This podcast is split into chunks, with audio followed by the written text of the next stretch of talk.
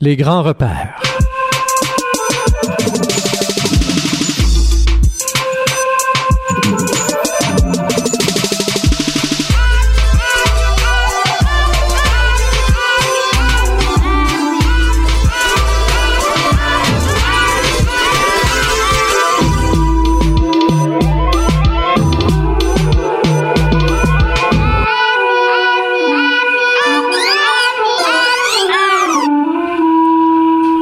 Bonsoir à tous, euh, chers auditeurs. Rémi Perra avec vous pour une autre émission des Grands Repères. J'ai encore une fois cette semaine dans les mains le livre L'Esprit de l'athéisme, Introduction à une spiritualité sans Dieu. Lors de ma dernière émission en direct, je vous avais lu euh, l'introduction de chacun des trois chapitres et un extrait de la conclusion. Depuis, j'ai moi-même euh, lu le reste du livre et il y a là-dedans vraiment des choses extrêmement intéressantes que l'on soit croyant ou que l'on soit athée. Je rappelle la position de base euh, d'André Comte-Sponville sur euh, l'athéisme elle-même et j'aime énormément cette position. Je la trouve en fait, c'est pas que je l'aime, c'est que je la trouve juste. André Comte-Sponville lui-même dans son livre donc euh, l'esprit de l'athéisme dit je ne sais pas je ne sais pas. Lui-même est un athée, là. Mais il ne sait pas, au sens vrai et fort du terme savoir, si Dieu existe ou pas.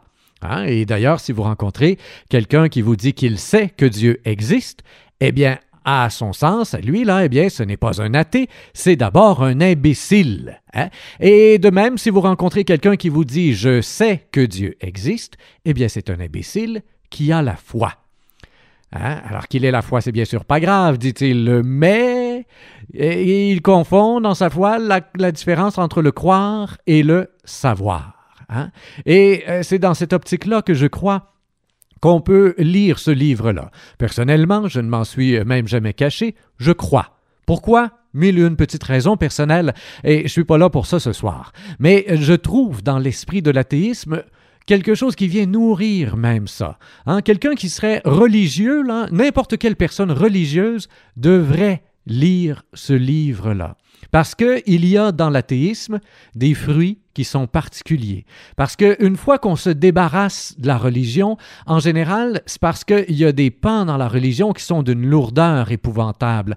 Il y a, toutes sortes d'erreurs qui ont été faites au nom des religieuses, euh, au nom des religions, pardon. Et non seulement des erreurs, mais des horreurs aussi qui ont été faites au nom des religions. Et, donc, quand une société, quand une culture décide euh, en général de mettre la religion de côté, le mouvement de laïcité qui en ressort, lui, en général, va chercher finalement ce qu'il y avait de meilleur hein, dans le passé. Et, ce sont les fruits. Et, ça, ben, c'est sympathique. C'est sympathique de se les réapproprier ou de les redécouvrir. Hein. Et peut-être que dans le fond, dans ce livre, L'esprit de l'athéisme, entre autres dans la première partie autour euh, de la question peut-on se passer de religion, ben, euh, peut-être qu'on a là la définition de ce que devrait être, de toute façon, une religion.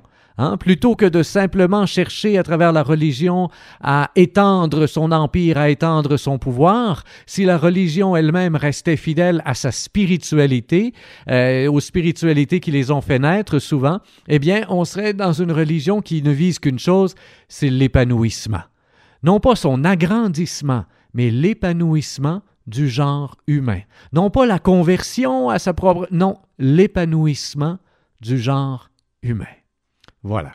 Alors, c'est pour ça que c'est intéressant. Euh, en page 25, il se penche sur l'étymologie euh, du mot religion afin de pouvoir en expliquer finalement toute la portée. Il y a deux étymologies euh, et euh, il se penche tout d'abord sur la première. Hein. Deux, deux réponses se font concurrence dans l'histoire des idées que la linguistique moderne, à ma connaissance, n'a pas réussi tout à fait à départager. Aucune n'est certaine, les deux sont éclairantes. Et l'hésitation entre l'une et l'autre l'est encore davantage. La plus fréquemment avancée me semble la plus douteuse. C'est euh, André Comte-Sponville ici qui nous dit Plusieurs auteurs, depuis Lactance ou Tertullien, pensent que le mot religio, qui vient bien sûr, euh, d'où vient bien sûr religion, euh, vient du verbe relegare, qui signifiait relier. L'hypothèse, qu'on présente souvent comme une évidence, débouche sur une certaine conception du fait religieux. La religion, dit-on alors, c'est ce qui relie. Cela ne prouve pas que le seul lien social possible soit la croyance en Dieu. L'histoire, je n'y reviens pas, a prouvé le contraire. Il n'en reste pas moins qu'aucune société ne peut se passer de lien ou de lien. Dès lors, si tout lien est supposé religieux, comme le suggère cette étymologie, aucune société ne peut se passer de religion. Ben, c'est QFD. Mais c'est moins une démonstration qu'une tautologie, si les deux mots religion et lien sont synonymes, ou un sophisme s'ils ne le sont pas. Une étymologie, même avérée, ne prouve rien. Pourquoi la langue aurait-elle raison? Et celle-ci, en l'occurrence, est douteuse. Surtout présupposer que tout lien est religieux, c'est vider le concept de religion de tout sens raisonnablement précis et opératoire. L'intérêt aussi nous relie, spécialement dans une société marchande. Ce n'est pas une raison pour le sacraliser, ni pour faire du marché une religion. Il est vrai, dans les différents monothéismes, que les gens sont reliés entre eux, horizontalement si l'on peut dire, parce qu'ils ont tous le sentiment d'être reliés à Dieu verticalement. C'est comme la chaîne et la trame du tissu religieux, la communauté des croyants, le peuple élu, l'Église ou le Ouma, euh, est d'autant plus forte que ce double lien est plus solide. Mais quel est pour les sciences humaines son contenu effectif? Cela, euh, ce ne peut être qu'un phénomène humain, à la fois psychologique, historique et social. Ce qui relie les croyants entre eux, du point de vue d'un observateur extérieur, ce n'est pas Dieu dont l'existence est douteuse, c'est qu'ils communient dans la même foi. Tel est d'ailleurs, selon Durkheim et la plupart des sociologues, le vrai contenu de la religion ou sa principale fonction. Elle favorise la cohésion sociale en renforçant la communion, communion des consciences, et l'adhésion aux règles du groupe. La peur du gendarme et du candidaton ne suffit pas. La convergence des intérêts ne suffit pas. Elles sont d'ailleurs l'une et l'autre inconstantes. Il n'y a pas toujours de témoins et les intérêts s'opposent au moins aussi souvent qu'ils convergent. On a besoin d'autre chose, d'une cohésion plus profonde, plus essentielle, plus durable, parce que plus intérieure et plus intériorisée. C'est ce que j'appelle la communion. Comment une société pourrait-elle s'en passer? Ce serait renoncer à faire lien, à faire communauté, donc à elle-même. Car c'est la communion qui fait la communauté bien davantage que l'inverse. Ce n'est pas parce qu'il y a une communauté déjà constituée par ailleurs qu'il y a communion. C'est plutôt parce qu'il y a communion qu'il y a communauté, et non un simple conglomérat d'individus juxtaposés ou concurrents. Un peuple est plus et mieux qu'une horde. Une société plus et mieux qu'une multitude. Reste alors à savoir ce qu'est euh, qu'une communion. Voici ma définition. Communier, c'est partager sans diviser. Cela semble paradoxal. S'agissant de biens matériels, de fait, c'est impossible. On ne peut pas communier en un gâteau, par exemple, car la seule façon de le partager, c'est de le diviser. Plus vous serez nombreux, plus les parts de chacun seront petites. Et si l'un d'entre vous en a plus, les autres en auront moins. Dans une famille ou un groupe d'amis, en revanche, les, les convives peuvent communier dans le plaisir qu'ils ont à manger ensemble un très bon gâteau. Tous partagent la même délectation, mais sans avoir besoin pour cela de la diviser. Si nous, mangeons ce gâteau à cinq ou six, le plaisir n'est en rien amputé par rapport au plaisir qu'il y aurait à le manger seul. Au contraire, il en est plutôt augmenté. Le plaisir de chacun entre amis est comme redoublé par le plaisir de tous. Les ventres, certes, auront une part plus petite, mais les esprits, un plaisir plus grand, une joie plus grande, comme augmenté paradoxalement par le partage. C'est pourquoi on parle de communion des esprits, parce que seul l'esprit sait partager sans diviser. Il en va de même mutatis mutandis à l'échelle d'une société ou d'un État. On ne communie pas dans le budget national, du moins pas d'un point de vue comptable. Si l'on affecte davantage de ressources à l'agriculture, il y en aura moins pour l'éducation ou l'industrie. Si on en donne plus aux chômeurs, il y en aura moins pour les salariés ou les retraités, etc. En revanche, dans une société démocratique et douée de cohésion, comme il faut qu'elle le soit, on peut communier dans l'amour de la patrie, de la justice, de la liberté, de la solidarité, bref, dans un certain nombre de valeurs communes qui donnent un sens à ce budget et en font autre chose qu'une simple question de rapport de force, de lobbying et d'arithmétique. Et que chacune de ces valeurs soit partagée par un grand nombre d'individus, comme c'est évidemment souhaitable, cela ne diminue en rien son importance pour chacun. Au contraire, chaque individu y est d'autant plus attaché qu'il sait que d'autres, qui font partie de la même communauté que lui, le sont également. Le sentiment d'appartenance et la cohésion vont ensemble, c'est ce qu'on appelle une culture ou une civilisation, une, communion des esprits, historiquement et socialement déterminée à l'échelle d'un ou plusieurs peuples.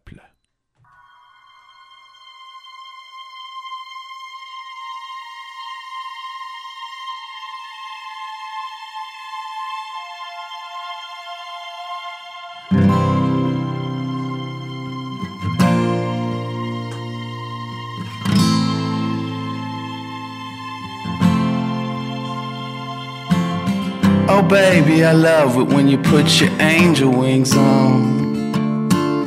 Dress up like a summer buttercup and call up everyone we know. And they be coming with the midnight stare, say what takes you so long. You know, I said the dreaming man, you know how that can get. We'll flip the game and sing a song, and we'll be singing.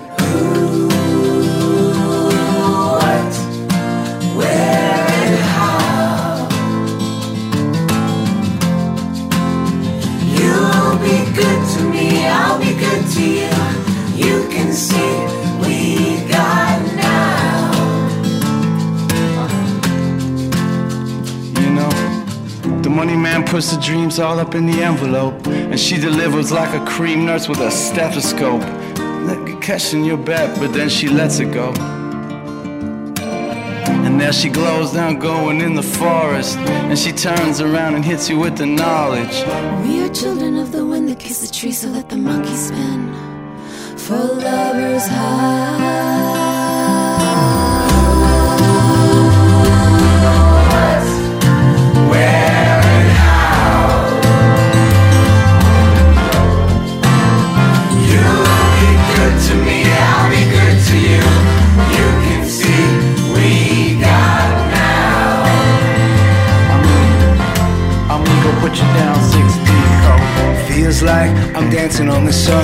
Chasing moonlit shadows, and I'm not the only one.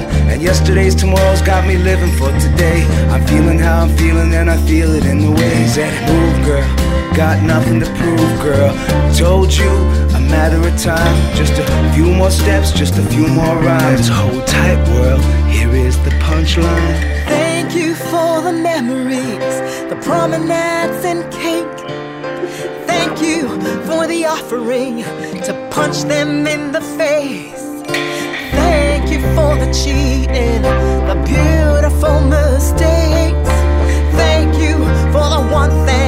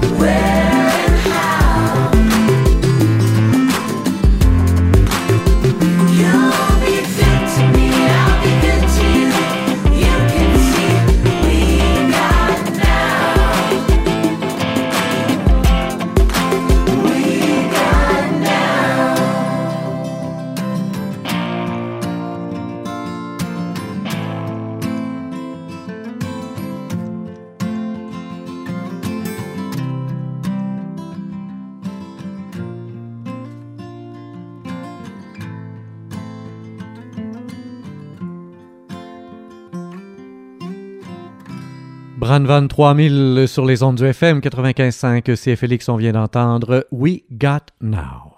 On va maintenant euh, faire un petit saut en page 31 de ce livre, L'esprit de l'athéisme, André Comte-Sponville. On le disait tantôt, il y a deux étymologies possibles au mot euh, religion. Euh, on a parlé de la première. Je, reviens sur la conclusion justement de cette première. Le concluons sur ce point. Aucune société ne peut se passer de communion, mais toute communion n'est pas religieuse. On peut communier dans autre chose que dans le divin ou le sacré.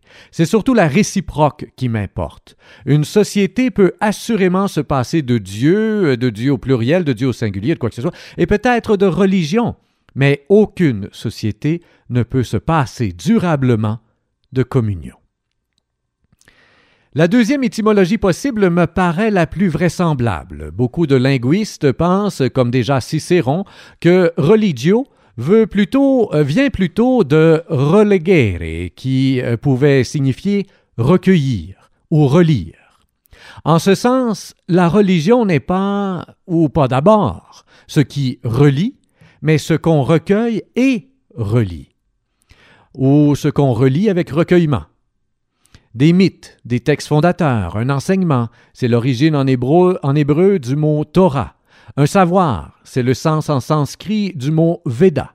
Un ou plusieurs livres, biblia en grec, qui veut dire bibliothèque, une lecture ou une récitation, Coran en arabe, une loi, dharma en sanskrit. Des principes, des règles, des commandements, le décalogue dans l'Ancien Testament. Bref, une révélation ou une tradition, mais assumée, respectée, intériorisée, à la fois individuelle et commune, c'est où les, les, deux étymologies possibles peuvent se rejoindre. Relire, même séparément, les mêmes textes, cela crée du lien ancienne et toujours actuelle. Hein, évidemment, ces textes-là, euh, cette, euh, euh, cette intériorité-là est ancienne et toujours actuelle. Elle est intégratrice, donc à un groupe, et structurante pour l'individu comme pour la communauté. La religion, selon cette étymologie, doit moins à la sociologie qu'à la philologie. C'est l'amour d'une parole, d'une loi ou d'un livre, d'un logos. Le lien n'en existe pas moins, mais il est plutôt diachronique que synchronique. Il relie le présent au passé, les vivants aux morts, la piété à la, tradition ou à la révélation. Toute religion est archaïque au triple sens étymologique et non péjoratif du mot. C'est un commencement ancien qui commande. Euh, d'où nous viendra la naissance? Alors là, il les a mis en grec aussi. Hein. C'est un commencement, arché, ancien, archaïos, qui commande, archen ou quelque chose comme ça. Hein. Je ne parle pas de grec, absolument pas. Euh, mais comme il vient de le dire, là, hein, toute religion est archaïque au triple sens étymologique et non péjoratif du mot. D'où nous viendra la Renaissance, demandait euh, Simone Weil, et elle répondait Du passé seul, si nous l'aimons. On aurait tort d'y voir un programme politique réactionnaire. Il ne s'agit pas de politique, il s'agit de spiritualité. Il s'agit de civilisation. C'est le contraire de la barbarie, qui veut faire table rase du passé. C'est le contraire de l'inculture, qui ne connaît que le présent. L'esprit, c'est la mémoire, disait saint Augustin. Cela vaut mieux pour les peuples comme pour les individus. Une religion, si l'on se fie à ce que suggère cette étymologie, relève moins de la communion qui relie euh, que de ce que j'appelle la fidélité, qui recueille et qui relie au sens de relecture, et non pas relie en tant que faire des liens. Hein. Ou plutôt, elle ne relève de celle-là qu'à proportion de celle-ci. C'est en recueillant, répétant, relisant les mêmes paroles, mythes ou textes, selon qu'il s'agit de culture orale ou écrite, qu'on finit par communier dans les mêmes croyances ou les mêmes idéaux. Le relegere produit le religare ou le rend possible. Nous relisons, donc nous nous relions. Le lien ne se crée à chaque génération qu'à la condition d'abord de se transmettre entre les générations. C'est en quoi la civilisation toujours se précède à elle-même. On ne peut se recueillir ensemble, communier, que là où quelque chose d'abord a été recueilli, enseigné, répété ou relu. Pas de société sans éducation, pas de civilisation sans transmission, pas de communion sans fidélité. Je prends ce mot de fidélité à dessein, parce qu'il est en français le doublet, comme disent les linguistes, d'un autre mot qui est le mot foi. Les deux vocables ont la même origine étymologique, en l'occurrence le latin fides, mais bien sûr, en français moderne, deux sens différents. Cette origine commune et cette évolution divergente m'éclairent l'une et l'autre. J'y reconnais quelque chose de notre histoire et de la mienne. La fidélité, c'est ce qui reste de la foi quand on l'a perdue. J'en suis là. Je ne crois plus en Dieu, nous dit euh, André Comte-Sponville, depuis fort longtemps. Notre société, en tout cas en Europe, euh, y croit de moins en moins. Est-ce une raison pour jeter le bébé, comme on dit familièrement, avec l'eau du bain? Faut-il renoncer en même temps qu'au Dieu socialement défunt, comme pourrait dire un sociologue nietzschéen, à toutes ces valeurs morales, culturelles, spirituelles qui se sont dites en son nom? Que ces valeurs soient nées historiquement dans les grandes religions, spécialement dans les trois grands monothéismes pour ce qui euh, concerne nos civilisations occidentales, nul ne l'ignore. Qu'elles aient été transmises pendant des siècles par la religion, spécialement dans nos pays par les églises catholiques et protestantes, nous ne sommes pas prêts de l'oublier. Mais cela ne prouve pas que ces valeurs aient besoin d'un Dieu pour subsister.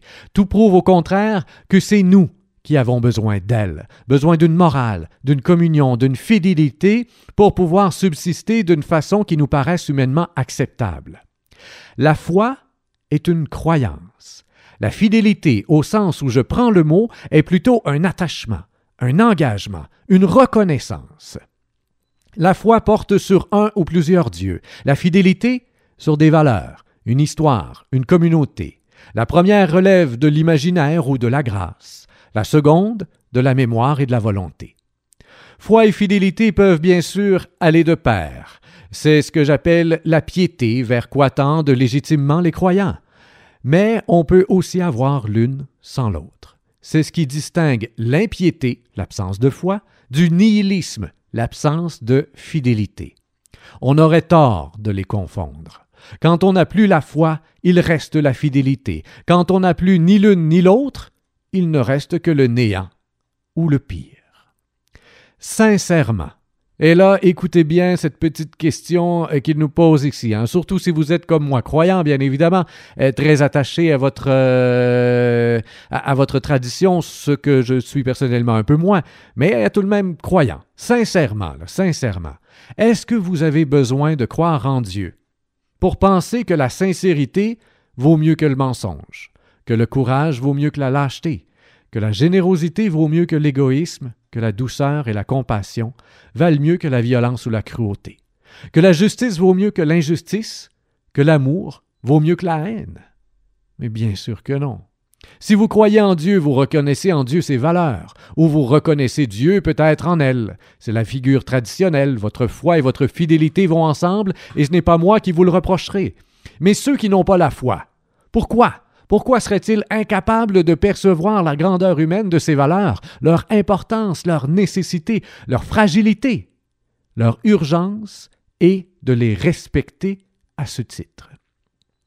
Faisons une expérience de passé. Je m'adresse ici aux croyants qui ont comme moi de grands enfants, les miens sont de jeunes adultes. Imaginez que vous perdiez la foi. Après tout, ça se peut, hein? Il est vraisemblable que vous aurez à cœur d'en parler à vos proches, par exemple autour de la table familiale, et spécialement à vos enfants. Mais pour leur dire quoi?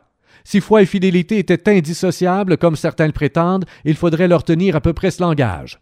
Les enfants, il s'est produit en moi un changement étonnant. Je ne crois plus en Dieu. En conséquence de quoi, je tiens à vous dire solennellement que toutes les valeurs euh, que je me suis efforcé de vous transmettre durant votre enfance et votre adolescence doivent être considérées par vous comme nulles et non avenues. C'était du pipeau. Hmm. Reconnaissons que cette position, même abstraitement possible, est très improbable. Dans ce genre de situation, il est à peu près certain que vous tiendrez un discours fort différent et même opposé, qui pourrait ressembler plus ou moins à celui-ci. Les enfants, il faut que je vous dise quelque chose d'important. J'ai perdu la foi. Je crois plus en Dieu. Mais bien sûr, s'agissant des valeurs que j'ai essayé de vous transmettre, ça ne change rien. Je compte sur vous pour continuer de les respecter. Lequel, parmi les croyants, ne trouve pas ce second discours plus satisfaisant d'un point de vue moral et même d'un point de vue religieux que le premier? Faudrait-il, parce qu'on ne croit plus en Dieu, devenir un lâche, un hypocrite, un salaud? Mais bien sûr que non. La foi ne suffit pas toujours, hélas, à la fidélité, mais l'absence de foi n'en dispense, euh, n'en dispense aucunement. Au reste, la foi en bonne théologie est une grâce qui vient de Dieu. La fidélité serait plutôt une charge, mais libératrice, à quoi l'humanité suffit. On peut sans déchoir se passer de la première, point de la seconde. Qu'on ait ou pas une religion, la morale n'en continue, pas moins, humainement, de valoir.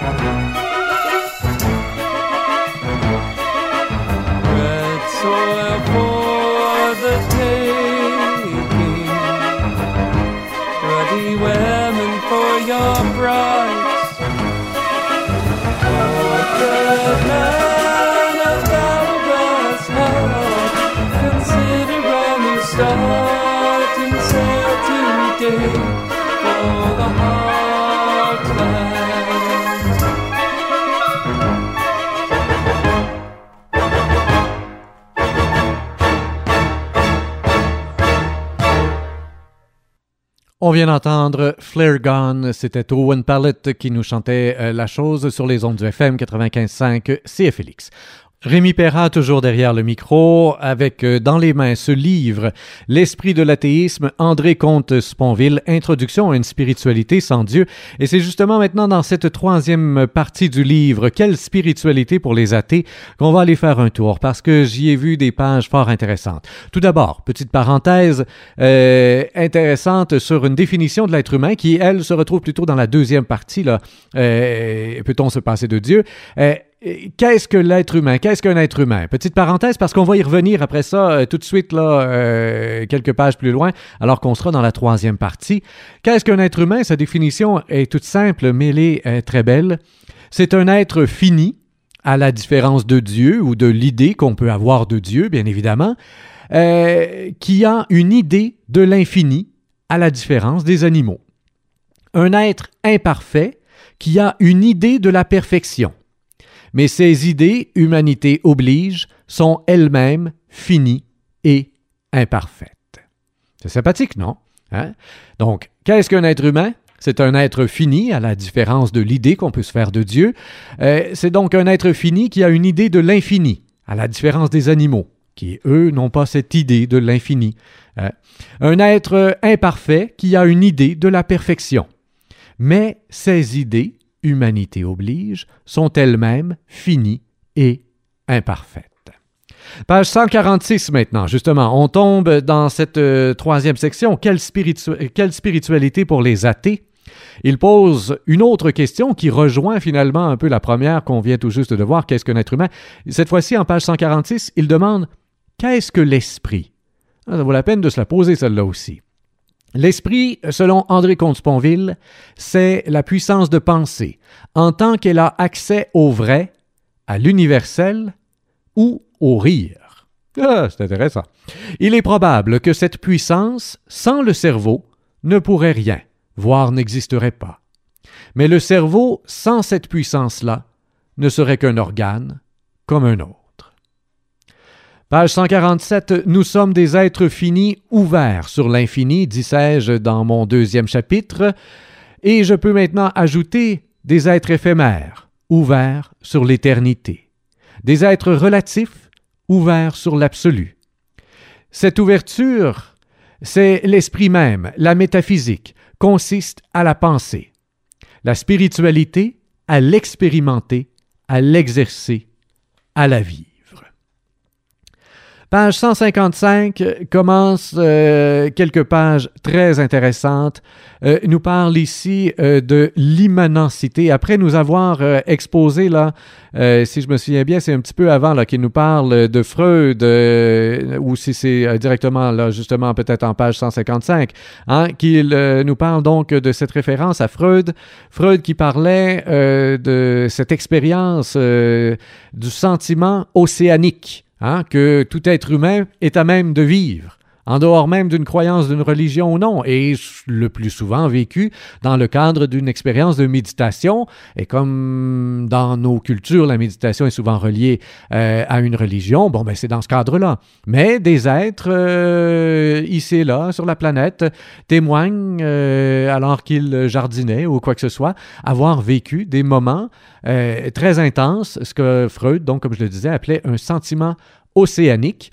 Euh, ce qu'un autre euh, poète, un poète que je ne connaissais pas ici, Jules Laforgue, appelle lui l'immanentité. Hein, une expérience très particulière de l'immanence et de l'immensité en même temps. Hein? L'immanence étant l'hyperconscience de faire partie d'un tout. Hein, de n'être comme qu'un grain de sable sur une grande, grande, grande plage, mais d'être hyper conscient justement de la très grande plage. Hein? Et donc, je ne suis plus qu'un grain de sable, je suis en même temps la grande plage. Alors, c'est cette expérience du sentiment océanique de Freud. Et là, lui, il, nous décrit hein, euh, une des manières de le vivre, un grand classique, mais qu'on ne se donne pas la peine de vivre souvent peu importe ce qu'on en pense, hein, c'est moi c'est quelque chose que j'ai entendu tellement souvent dans ma vie. Ah, tu sais, les églises, pas besoin de ça, là. On peut vivre la même chose en allant dans la nature.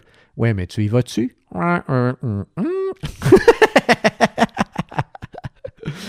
voilà. L'immanentité, c'est ce que chacun peut ressentir la nuit en regardant les étoiles. On est en page 156 du livre L'esprit de l'athéisme.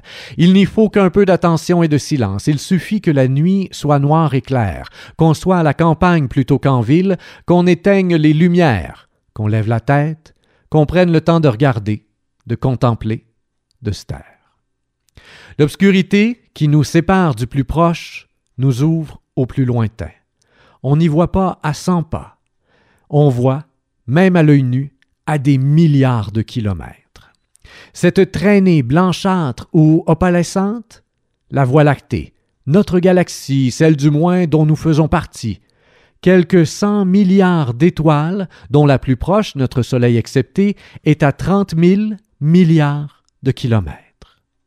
Ce point très brillant dans le ciel, là, Sirius, à huit années-lumière, soit 80 000 milliards de kilomètres.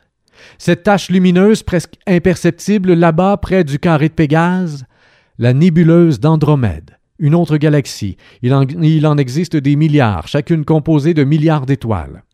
Une autre galaxie donc qui se trouve à 2 millions d'années-lumière, soit quelques 20 milliards de milliards de kilomètres. La nuit, tout change d'échelle. Le soleil, tant qu'il brillait, nous faisait comme une prison de lumière, qui est le monde, notre monde. Voilà que l'obscurité, lorsqu'il fait beau, nous ouvre à la lumière du ciel, qui est l'univers. C'est à peine si je devine le sol sur lequel je marche. Mais je perçois, mieux qu'en plein jour, l'inaccessible qui me contient. C'est absolument magnifique. Et là, c'est Rémi Perra qui parle. moi, je, je, je, je, sais pas, je sais pas pour vous, mais moi, quand j'ai lu cette euh, phrase-là là, pour la première fois, je pense que j'ai le poil qui est levé sur les bras. Le soleil, tant qu'il brillait, nous faisait comme une prison de lumière. Wow! Hein, on est tant et tellement habitué à cette image, tu sais, justement, du soleil qui se lève et qui nous délivre de nos ténèbres et patati et patata, qu'on en oublie que la nuit, en fait, euh, nous ouvre à beaucoup plus grand que nous. Hein? Et, et que au final, même dans les périodes de noirceur à l'interne, quand on vit des périodes difficiles à l'interne, vraiment, si on sait être accompagné, si on sait euh, y rester un certain temps, si on sait y attendre le passage des nuages, la tempête, et etc., même au cœur d'une de nos nuits les plus profondes, au cœur, appelez ça comme vous voulez, au cœur de nos hivers les plus profonds, il peut y avoir des moments extraordinaires dans lesquels, justement, au cœur de cette nuit-là, il y a une ouverture et une communion sur l'immensité. Et là, il y a cette possibilité de goûter l'immanence, et donc de rentrer dans ce qui est appelé ici par le poète Jules Laforgue l'immanencité. C'est à peine si je devine le sol sur lequel je marche, mais je perçois, mieux qu'en plein jour, l'inaccessible qui me contient. Expérience banale, expérience familière? Ben oui, mais qui n'en est que plus bouleversante quand on consent à s'y plonger, à s'y abandonner, à s'y perdre. Le monde est notre lieu, le ciel notre horizon, l'éternité notre quotidien.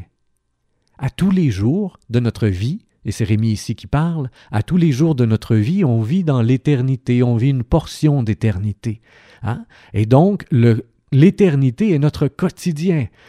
Prenez simplement cette phrase-là et faites-en une espèce de mantra, je ne sais pas trop. Euh, l'éternité est mon quotidien. L'éternité est mon quotidien. Essayez de répéter ça pendant 4-5 jours, là, régulièrement, plusieurs fois par jour garantie qu'il y a un certain moment où vous allez le goûter. Hein, ce que moi j'appelle personnellement, là, euh, ce, que Freud, appelle les moments de, le sentiment océanique, moi j'ai toujours décrit ça comme justement un moment d'éternité.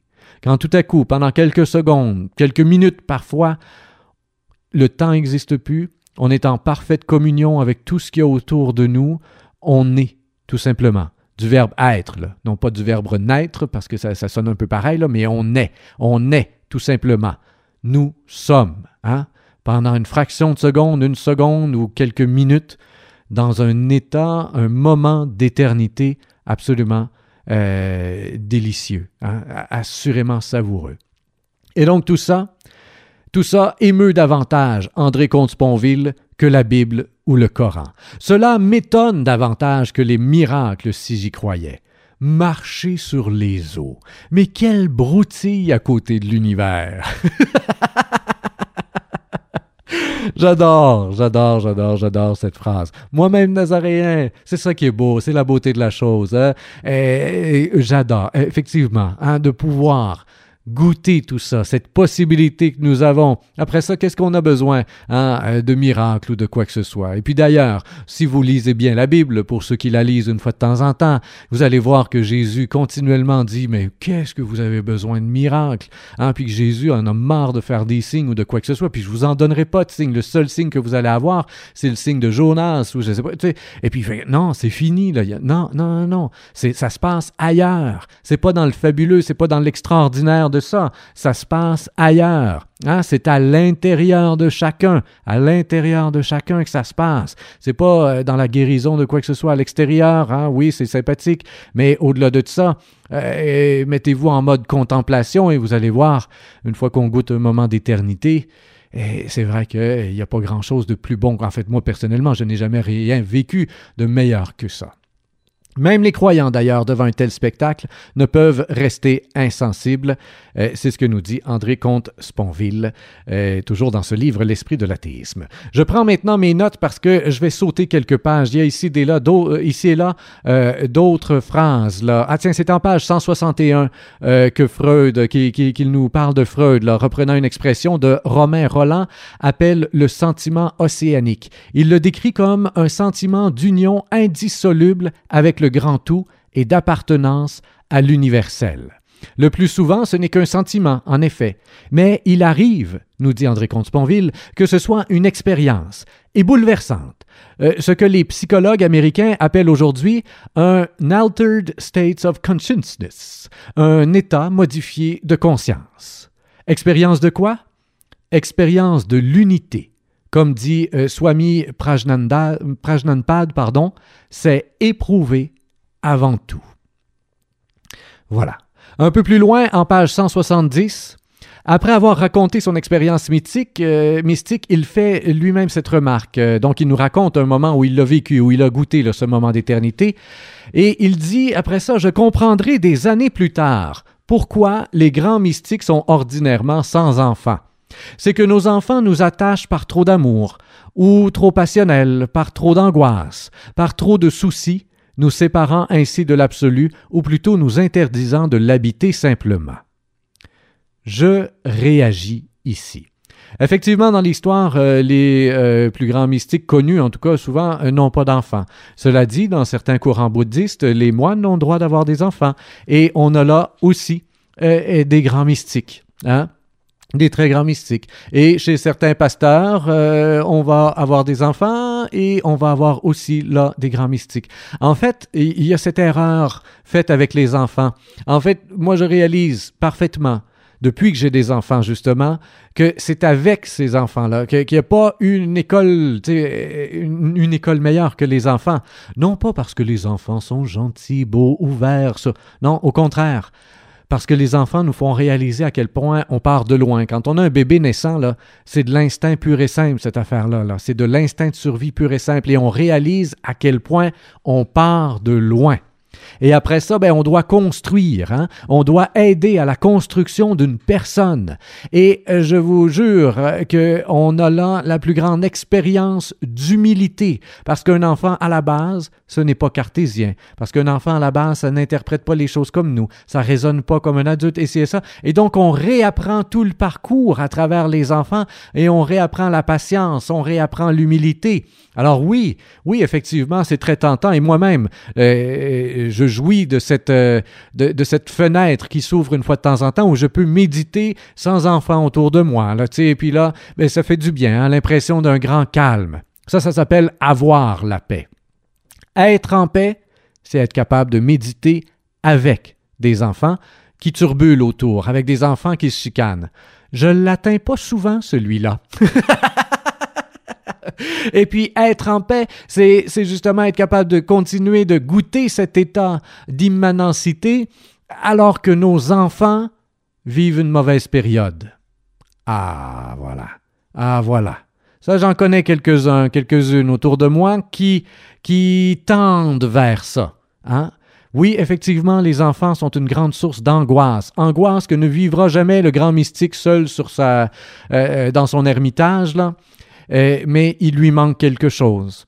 Et si la réincarnation existe, eh bien, il devra fort probablement se réincarner, question de pouvoir venir vivre les enseignements qu'il aura donnés alors qu'il était euh, célibataire, là, ben, de pouvoir venir les vivre avec des enfants, puis essayer de les mettre en pratique à cette heure. voilà, donc ma réaction. Euh, je J'aime beaucoup, page 187, cette petite citation de Spinoza. Il n'y a pas d'espoir sans crainte, ni de crainte sans espoir. Vivre heureux, c'est vivre sans espoir, nous dit Krishnamurti. Je ne sais plus si c'est sur la même page ou un peu plus loin. Euh, j'ai beaucoup de réflexions sur l'espoir. Je, n'aurai pas le temps maintenant ici d'élaborer là-dessus, mais j'ai passablement médité sur l'espoir euh, lors de mes sept mois en Inde. Peut-être qu'il y aura euh, ici l'occasion de faire une émission sur le thème de l'espoir dans les semaines à venir. Pour l'instant, en musique, voici pour vous Matapédia, chanté par Bernari. Je n'embrasse le mensonge avec personne d'autre que toi. Je n'embrasse le mensonge avec personne d'autre que toi.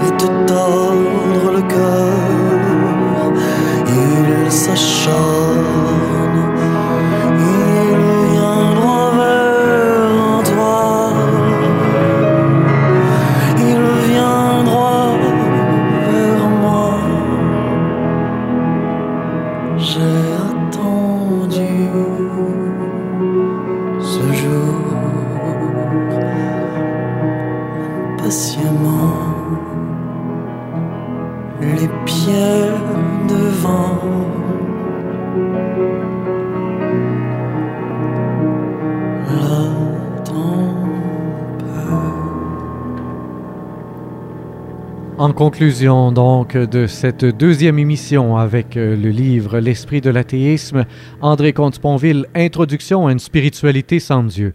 On vient de le voir dans la dernière intervention, effectivement, aucunement besoin de croire en Dieu euh, pour vivre une expérience mystique de communion intense avec l'immensité et euh, d'en faire une expérience d'immanence, donc de se sentir pleinement comme faisant partie de ce grand tout. Hein, unique en fait. Hein, il n'y a plus de dualité entre ce que nous sommes et ce qu'est le grand tout. Il y a d'autres extraits euh, du livre que j'ai beaucoup aimés, mais qui m'ont fait réagir aussi. Euh, certaines des questions qu'il pose un peu plus loin. Page 197, entre autres. Qu'est-ce que la perfection? demande Prajnanpad, et il répond simplement pas de dépendance. Donc la perfection, ce serait l'absence de dépendance. Personnellement, je pose la question suivante. N'y a-t-il pas aussi, dans la perfection, la reconnaissance de notre inévitable dépendance, de notre interdépendance. Hein? Parce que le fameux pas de dépendance est, très, très nourrissant pour l'ego occidental, justement, euh, et peut facilement être, être, je crois, interprété comme l'autonomie parfaite mais c'est en étant en lien, en relation, justement en communion avec les autres. Hein? Et c'est à travers nos dépendances, euh, dépendances, oui, parfois à nos parents, dépendance à ci, dépendance à ça, hein, qu'il euh, y a là-dedans une reconnaissance de nos propres limites de nos propres besoins, de notre propre finitude, qui fait en sorte qu'on ne va pas s'imaginer au-dessus des autres. Moi, en tout cas, dans, cette petite phrase-là, bon, il y a peut-être un appel à quelque chose de très, très, très beau, hein, de, se défaire de, cette, euh, de, de, certaines dépendances ou de toutes les dépendances tour à tour d'une certaine manière. Mais ça peut je crois, après ça aussi, ou ça doit, après ça aussi mener au fait de se débarrasser de cette dépendance à l'indépendance. Ah, voilà, hein, ce serait peut-être là, l'espèce de, point d'exclamation à mettre là. Hein. Euh, il faut en, en venir à vouloir se débarrasser de cette dépendance à l'indépendance totale, hein, comme si on ne pouvait se passer finalement d'interrelation, parce que c'est dans la relation et dans la friction aux autres que justement euh, la communion se construit. C'est fatigant, c'est épuisant parfois Assurément, assurément, mais nous sommes tous interdépendants. Et c'est ce qui fait que euh, aucun de nous n'est euh, euh, indispensable. Hein? Car nous sommes tous interreliés, interdispensables, interdépendants. Autre extrait, le mystique, croyant ou non, c'est celui à qui Dieu même a cessé de manquer. Hein, une fois qu'on est un mystique, Dieu ne nous manque plus. Mais un Dieu qui ne manque pas, est-ce encore un Dieu? Il finit ainsi un paragraphe et euh, un chapitre, si je me souviens bien. Je ne suis pas sûr de ce que j'avance. Je vais aller voir vite, vite, vite. Parce que là, j'étais dans mon cahier de notes. Voyons voir en page 202 avec quoi il enchaîne. Là. Oui, effectivement. Donc, il, concluait ainsi euh, une petite section là, intitulée Mystique et athéisme. Le mystique, croyant ou non, c'est celui à qui Dieu même a cessé de manquer. Mais un Dieu qui ne manque pas, est-ce encore un Dieu? demande-t-il l'air de dire finalement euh, que la réponse est évidente et que la réponse serait non, qu'un Dieu qui ne manque pas ne serait plus un Dieu. Mais... Bémol. Bémol de ma part ici, bien évidemment. Euh, pour moi, ça me semble si facile de répondre oui. Parce que oui, effectivement, euh, Dieu, euh, on peut avoir, euh, plusieurs relations avec lui. Il y a certains moments dans notre vie où Dieu est une béquille et, il est nécessaire qu'il le soit parce qu'on en a besoin, parce qu'on a besoin de se sortir la tête de l'eau, parce que on est alcoolique par exemple et que dans les prières des alcooliques, ben on se rattache à un Dieu justement. Question de pouvoir se sortir de là. Et là, est-ce que l'alcoolique peut après ça se passer de Dieu? Hmm, Ça dépend de son état. Hein? C'est pas tout le monde qui a à se passer de Dieu. Absolument pas. Ça peut être une étape intéressante dans une vie spirituelle, cela dit. Ça peut être même une étape qui dure extrêmement longtemps. Mais si Dieu existe, parce qu'on ne sait pas s'il existe ou non, mais si Dieu existe, est-ce que Dieu a nécessairement besoin qu'on soit en manque de lui pour exister? Ben assurément pas. Hein? Et dans mes plus grandes expériences mystiques, alors que je me, sentais moi-même en hyper communion avec Dieu, est-ce que ça empêche l'existence de Dieu elle-même? Absolument pas. Et que je sois conscient de son existence ou non. Bon, euh, alors là, hmm, bon, je trouvais que la question était posée en fin de chapitre un peu facile et euh, qu'il y avait là un peu une peau de banane hein, sur laquelle il était facile euh, de glisser sans même se rendre compte qu'on venait de nous la poser là. J'avais envie euh, de vous la soulever. Mais la grande, la grande conclusion de tout ça, c'est qu'effectivement, même pour des athées, effectivement. Et, pour moi, ça m'était tout le temps apparu tellement clair, tant et tellement clair, que la question ne se posait même pas. Effectivement, pas besoin de croire en Dieu pour avoir une spiritualité bien vivante, pour avoir une mystique même bien vivante, puisque la mystique, au final, euh, c'est ce moment de, ce moment d'éternité, comme on disait tantôt, et comme il le décrit encore hein, en page 182-183, et puis soudain, plus de passé, plus d'avenir, il n'y a que le présent qui reste présent, il n'y a plus que l'éternité. Excellent livre que, encore une fois, je recommande à tous. L'esprit de l'athéisme, introduction à une spiritualité sans Dieu, André Comte-Sponville, c'est aux éditions Albin Michel et ça a été publié, attendez ici que je retrouve l'année, ça a été publié en 2006. Rémi Perra était derrière le micro pour euh, cette émission des grands repères. On se retrouve la semaine prochaine en musique pour euh, conclure l'émission. Voici pour vous Ninja Slub Drew Me. La chanson, la pièce en fait s'intitule Withering.